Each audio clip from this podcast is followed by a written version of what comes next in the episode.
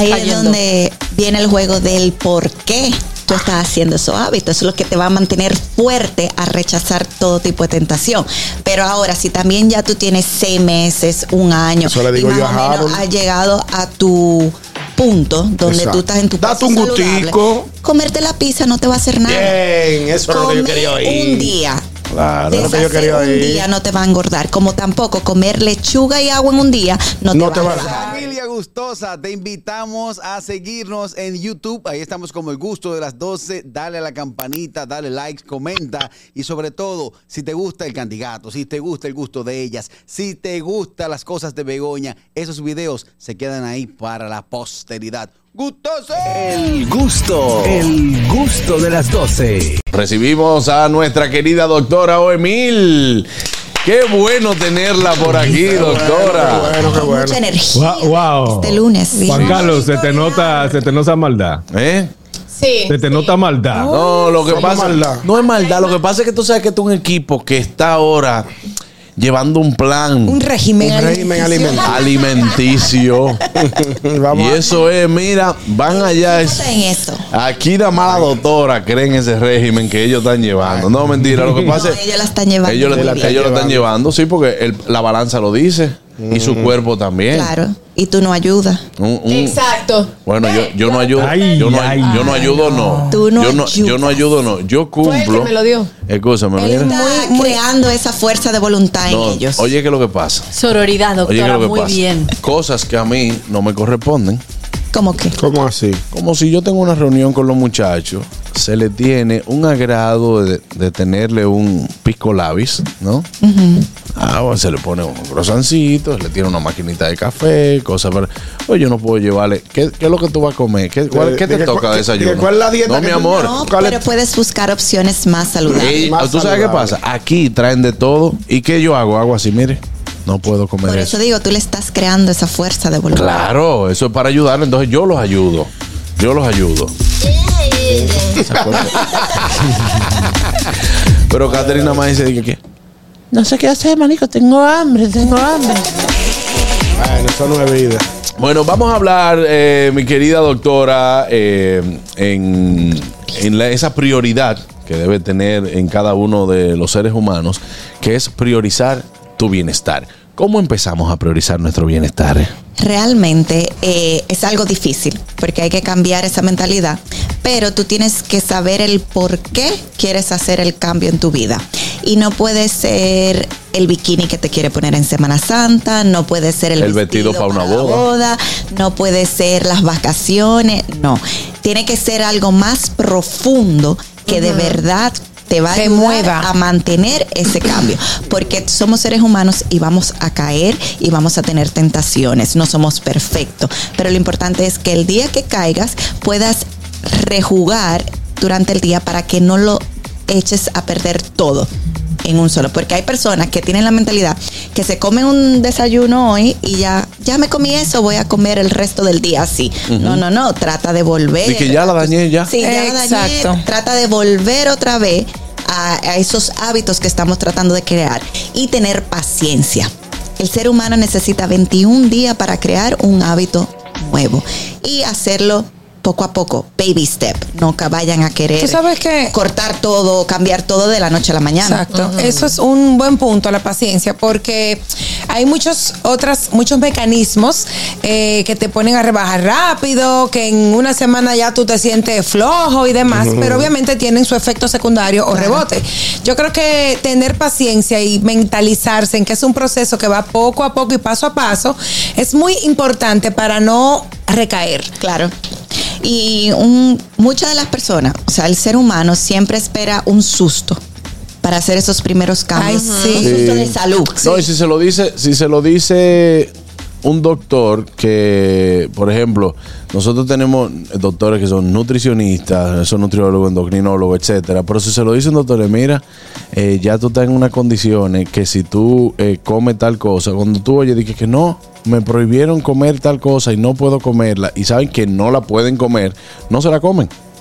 Porque saben que eh, están llegando ya a una, a una alarma, a una meta que se crearon durante años. Sí, pero duran un mes, dos meses y después otra vez Lo echan todo, no, me lo voy a comer. De Claro. algo no se tiene que morir. Claro. Esa es la mentalidad. Porque es esa mentalidad que hay que cambiar, que es difícil, requiere tiempo, no pasa de la noche a la mañana.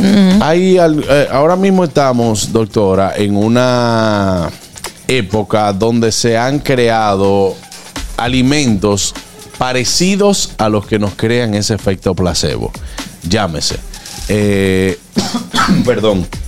Llámese. Hay una Ese no lo conozco. que si una tortilla que no tiene carbohidratos, que si ahora, por ejemplo, si tú eres amante del pancake, ya empezaron a hacerse eh, las recetas de los pancakes de avena o de harina de almendra, Claro. todo eso. Eh, ¿Qué tan informada puede estar una gente hoy en día que empiece a priorizar, porque vamos a estar claros, el sabor no es igual, pero es un sabor tal eh, que nosotros tenemos que acostumbrarnos también. acostumbras, sí. Tienen que darle la oportunidad. Sí. Como igual yo le digo a mi paciente cuando viene donde mí, tienes que dejarte llevar, tienes que dejar ceder.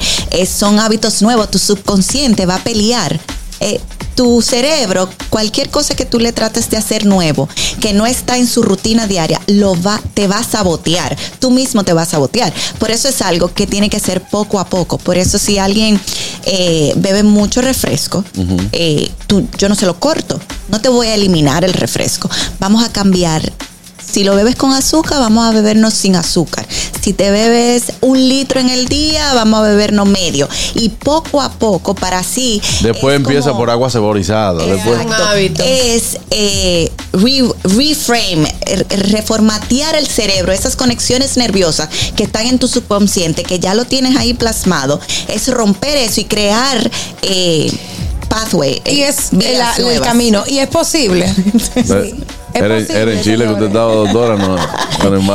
No, tú sabes que hay gente que, que se cree eso como, o sea, lo ve como algo imposible de lograr y muy difícil, pero poco a poco, de verdad, es posible. Tengo en, en mi caso, antes yo tomaba el café con azúcar, normal, azúcar normal. Ahora te lo toma con Dani. con normal, hola normal. No, eh, empecé con azúcar de dieta, un sobrecito, y ya puedo tomarlo hasta sin azúcar. O sea, ya mi paladar con azúcar normal no me gusta. No te gusta. Entonces- Entonces, es cuestión de crear esos hábitos. Por eso te dije, 21 días. Y se crea ese hábito que puede ser que no lo vuelvas a tomar. Exacto. Catherine Por tiene una pregunta. sí, Interesante. Nuestra ¿no? paciente estrella. Eh, por aquí dicen, eh, nos están escribiendo, ¿no? Porque los oyentes están muy activos con nosotros. supuesto. Se puede planific- planificar un desarreglo. Ejemplo, esta noche si iré a una fiesta, lo que hago es que desde el desayuno respeto mis comidas y llevo todo en orden para entonces en la noche estar un poco más suelta. Claro ¿Se puede que sí. Claro que sí. Y el error que cometen es, no voy a comer porque tengo esto en la noche. No, no, no. Comes durante el día tus comidas porque si llegas a esa actividad vas a llegar con el doble de hambre. cerrando Arrasando. comida. Eso le iba a preguntar, ¿qué pasa con los nutrientes en nuestro cuerpo cuando pasamos tanto tiempo sin comer y de repente dice, pero yo amanecí inflamado y yo ni siquiera comí, nada más comí una sola vez ayer? Porque el cuerpo reserva, trata de reservar lo que tiene en tu cuerpo y es lo que crea el proceso de inflamación en nuestro cuerpo. Y de la única forma que el cuerpo reserva es en forma de grasa. Entonces cuando nos pasamos un día Para energía. para energía eh, y se come el músculo. En ese proceso saca la energía del músculo y almacena, almacena grasa. Espérate, no me van a echar gasolina, ya pasó cuatro horas, déjame almacenar aquí de la única forma en forma de grasa. Entonces, eh, cuando una persona pasa tantas horas sin comer, el cuerpo es una creación divina. Es, tiene que mantenerte vivo. Tienes que pensar, respirar, caminar. Entonces el cuerpo va a almacenar. Adelante, ñongo. Eh, nos escriben por aquí, nos preguntan que cómo uno maneja cuando tú tienes un régimen alimenticio que has asumido. Su carro, hermano. Pero, perdón. ¿Cómo manejar un régimen alimenticio en tu casa cuando hacen todo lo contrario a lo que tú puedes comer? Por ejemplo. Alrededor de ti. alrededor de ti. Por ejemplo, mi esposa, Fari, cuando es los fines de semana ella compra unas pizzas para los niños. No, eso para no cocinar es otra cosa. Sí, exacto. Pero entonces, ese olor y esa tentación que te da fácil, ver esa pizza y ese Uy, refrescazo qué rico. y ese humo, entonces tú que estás en un régimen alimenticio, eh, cero harina, cero azúcar, ¿cómo manejar esa tentación? Ahí es donde viene el juego del por qué tú estás haciendo esos hábitos. Eso es lo que te va a mantener fuerte a rechazar todo tipo de tentación. Pero ahora, si también ya tú tienes seis meses, un año, Eso le digo y más yo o menos Harold. has llegado a tu punto donde Exacto. tú estás en tu Date un saludable, gustico. comerte la pizza no te va a hacer nada. Bien, eso es lo que yo quería oír. un día. Claro. de Lo que yo quería un día no te va a engordar, como tampoco comer lechuga y agua en un día no, No te te va va a eso. Ahora, si usted, Eso sabe, si usted sabe que viene también con, con una mala alimentación en la semana, Claro, tampoco no se coma la pizza. di que- que- que a la semana me quieran, doctora, ¿me puedo comer un pedazo de pizza? Lo que llevamos son tres días. Bárbara. O sea, no. yo tengo la regla del, del quiero y puedo. El asunto es el siguiente. Yo quiero comer la pizza. Ahora, debo comer la pizza. Exacto. Porque eso es una cosa. Hay veces que tú te sirves, eh, bueno, lo que lo único que hay es pasta para comer. Bueno, pues déjame comerme un poquito de pasta. Y digo, mierda, yo quiero más. Ahora, ¿debo comer más? Exacto. Esa es la pregunta. Exacto. Pero usted se la puede hacer con cualquier alimento. O sea, ya, porque hay veces que uno come hasta que está hasta aquí. Y yo lo aprendí eso después de la bariátrica. Es que, señor, no es, vuelvo y repito, no es un régimen. O sea, yo, yo me, di, me di cuenta y lo aprendí viviéndolo. Porque, no, no, no, porque, porque hace unas semanas eh, yo estaba en un, en un lugar trabajando y yo no tenía más nada que comer, yo tenía que cenar. Pero yo me había portado bien todos los otros días y todo ese día en, en- durante el transcurso. Entonces yo le pregunté a la doctora, yo le dije a la doctora, doctora, es pecado. Es pecado. me comí un pollo frito. No, pero ese- es otra Y cosa. me dijo, no, pero tranquila, no pasa nada, te lo comiste, ya vuelve a tu Claro. régimen normal, a, tu, a tus comidas normales, ya. Señores, romper, romper un, romper esos hábitos tampoco debería de generar estrés. Si la gente supiera que cuando está estresado es y casi imposible rebajar. Llegar a cualquier. Es cierto. Lo, Claro. que, lo que pasa es que estamos acostumbrados a que, a que En un es régimen, una literalmente es una dictadura.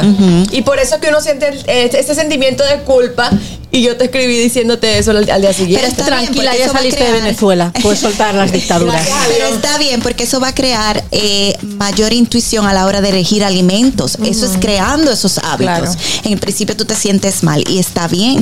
Lo malo es que tú lo comas y después lo sigas comiendo o a tres días, ah, no, si me lo comí una vez está bien. Exacto. Haga ese Exacto. círculo vicioso. Exacto. Es crear esa conciencia. Tú, Juan Carlos, mencionaste algo y es el estrés. O sea, hay otras formas de poder generar el bienestar eh, aparte de la, de la De la ingesta, alimentación, de, aliment- claro. de alimentación. O sea, hay personas que llevan una vida quizás muy acelerada, que tienen muchas cosas, eh, trabajan mucho y aunque tengan una buena alimentación dentro de lo que cabe, otras cosas no le generan bienestar. Yo creo que yo creo que habla un poquito de eso, de cómo mantener un balance tanto en la alimentación y en y en el día a día también. Es que debe ser un conjunto de todo, o sea, desde el sueño, el cortisol, la alimentación, la actividad física. Debe haber una transformación en todos esos hábitos para que haya mayor bienestar en el cuerpo. Si tenemos el cortisol elevado, por ejemplo, una persona que sufre de la tiroide, una tiroide baja, hipotiroidismo, y con un cortisol al- alto, se puede beber los medicamentos para su tiroide y no le pueden hacer, Hacer efecto nada. porque el cortisol le interactúa con esa tiroide. Entonces, el, el cortisol es lo que va a matar a todo el mundo si uno no aprende a soltar. ¿Cómo se el mide el cortisol? quiere controlar. Es una hormona, es la hormona del estrés. Ajá, con- en sangre, Se toma perfecto. una muestra en la mañana porque se supone que uno se levante con un nivel de cortisol porque viene después de dormir y en la tarde porque las actividades diarias te suben ese cortisol. Lo que queremos ver qué tan tu cuer- qué tanto tu cuerpo se recupera durante la noche. Eh. Me preguntan por aquí por el canal de YouTube. ¿Qué papel juega el sexo cuando el nivel del el plan de alimentación me lleva a un nivel de estrés que no quiero nada?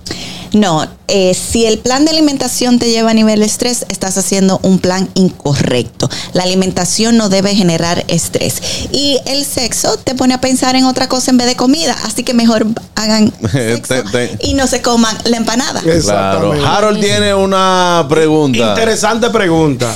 No, interesante. Lo que pasa es que hiciste un comentario ahorita que me enojaron. Yo- señores, eh, en cuanto a mi proceso, por decirlo así, que siempre cuando está la doctora lo hablamos, yo no es que he dejado de comer, yo como mucho más que antes. Yo como lo que yo aprendí a comer y a diferenciar qué me puede hacer daño o no. Paso, más paso explicado. Paso explicado, Ejemplo. vale. Yo, yo, me, yo me como mi tostones. Ahora lo preparo yo con mi aceite. Con un aceite o de coco o aceite del mismo chicharrón que bota. Pero me y lo hago en air fry. Yo me como mis tostones. Yo como batata, pero la hago asada sin pelar, simplemente sin agregarle más nada. Me, me la como normal. Ahora, el arroz yo lo he eliminado igual que el pan porque yo entendí que era mi, mi debilidad. Debilidad. Y puedo recaer, y puedo recaer en eso. Por eso yo evito la harina. Cuando ustedes compraron esa docena de pisos, no era que yo no me la podía comer. No es que yo no quiera. El caso es que si yo llego, yo siento yo como lo personal que recaigo como un adicto.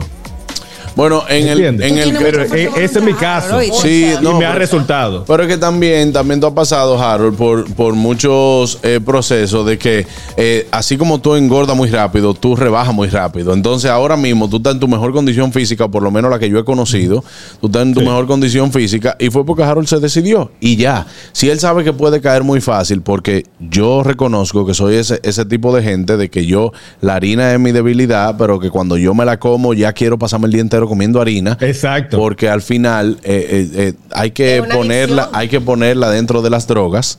eh, la harina, claro. Es, es- No, no. se convierte en porque es que azúcar. al final se convierte en No, ¿Tú no azúcar. crees que está exagerando un poquito? No, es Hermano, no. el azúcar, la harina y la sal.